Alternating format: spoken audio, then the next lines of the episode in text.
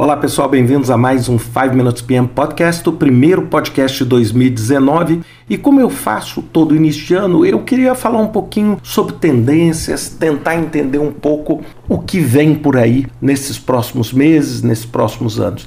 E sem dúvida nenhuma, se vocês voltarem atrás e derem uma olhada nos podcasts que eu gravei um ano atrás, dois, três, sempre nessa época do ano, eu falei bastante sobre volatilidade, sobre globalização, sobre mudança na força de trabalho. Sem dúvida nenhuma, todos esses fatos são uma constante hoje, mas eles não são mais uma novidade, eles já são parte da nossa vida. Mas uma coisa que me chamou muito a atenção nesse último ano e que eu acho que vai dominar sem dúvida nenhuma o cenário para os próximos anos é a tecnologia essas tecnologias exponenciais e como elas vão afetar o mundo que a gente vive, vão afetar o nosso trabalho, vão afetar a nossa vida.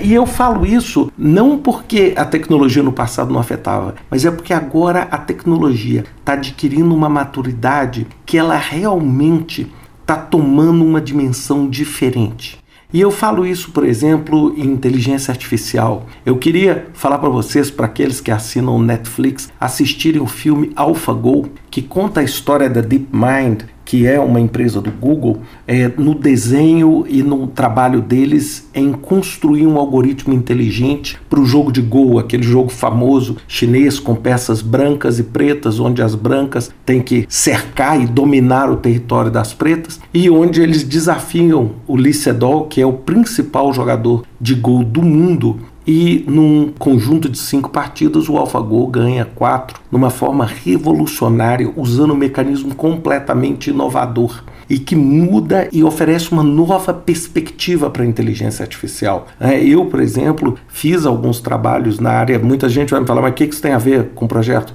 Hoje eu posso te dizer com certeza que a maior parte das simulações que você vai fazer em programação de prazo, programação financeira, forecasting, você vai fazer usando mecanismos de inteligência artificial, onde você vai substituir aquele seu feeling, é, ah, o projeto vai ter essa duração, esse prazo, por um mecanismo muito mais robusto, complexo e preciso de inteligência artificial, que vai mudar uma boa parte desse trabalho, vamos dizer, inteligente que muitas das pessoas fazem, não só na área de projeto, mas em várias áreas. Segunda mudança maciça também na área de tecnologia é energia. É? Nós sempre falamos em energias fósseis, como petróleo, etc. Hoje nós estamos falando em energias limpas, como energia solar, energia eólica, sendo disponibilizada de uma forma absurdamente mais barata e mais eficiente. Nós estamos falando em carro movido a bateria, nós estamos falando em painéis solares, etc., que estão tomando uma dimensão que eu vou ousar dizer uma coisa. Nós corremos um risco, eu não vou dizer positivo, depende de onde você esteja na cadeia de valor, da energia se tornar um commodity extremamente barato e acessível, porque a proporção com que o preço dessas tecnologias tem caído e a eficiência coloca em risco a indústria de petróleo, coloca em risco a indústria tradicional de geração e transmissão de energia, e isso pode provocar uma disruptura extremamente relevante na sociedade e vocês vão me perguntar de novo, mas o que isso tem a ver com gerenciamento de projetos? Eu vou fazer a pergunta para vocês: quem é que vai implementar isso? Quem é que é o agente capaz de implementar essas mudanças? É o gerente de projeto. Além disso, nós estamos falando em tecnologias de transporte, carros é, sem motorista, é, que não só vão mudar, sem dúvida nenhuma, a força de trabalho, mas vão mudar também a infraestrutura, a necessidade de construir rodovias, a necessidade de se ter um posto de gasolina, de se ter um hotel à beira da estrada. Olha só como é que isso tudo muda também o contexto econômico. Manufatura, nós estamos falando em impressão 3D de peças de uma forma cada vez mais escalável. Nós estamos falando em produções customizadas, onde você consegue massificar a personalização, onde você consegue produzir milhares de carros, onde cada carro é um carro diferente do outro, onde cada carro atende a uma característica diferente de cliente. Robótica, nós estamos falando em robôs cada vez mais precisos cada vez mais capazes. Nós estamos falando robôs que combinam é, inteligência artificial, ou seja, o robô não era apenas aquela coisa que você tinha ali para fazer uma atividade de manufatura, mas hoje, por exemplo, nós estamos falando em robôs humanoides, etc. É quase a gente é, né, brincar aqui um pouquinho de Blade Runner e coisas desse tipo. E também uma outra coisa que me marcou muito também na tecnologia foi a parte da genética. Né? O CRISPR, onde você faz edição de códigos genéticos, etc., onde você, vamos dizer, tem a condição de curar doenças e ao mesmo tempo criar esses super-humanos. E por que, que eu falei isso tudo? É lógico, eu poderia ficar aqui horas falando sobre isso. Mas o que, que isso traz para todos nós? Sem dúvida nenhuma, traz dois sentimentos.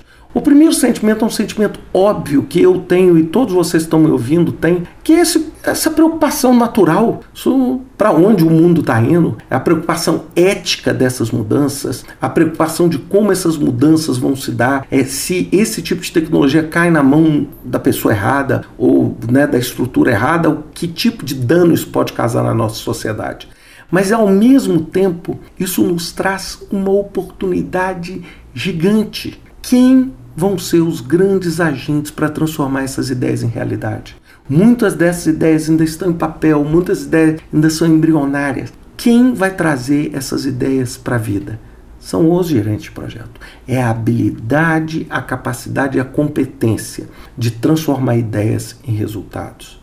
E finalmente eu queria falar um último aspecto, que é um aspecto que me chama muito a atenção nisso tudo. É que a gente tem visto essa evolução absurda na tecnologia. Mas nós humanos, a gente não segue a lei de Moore.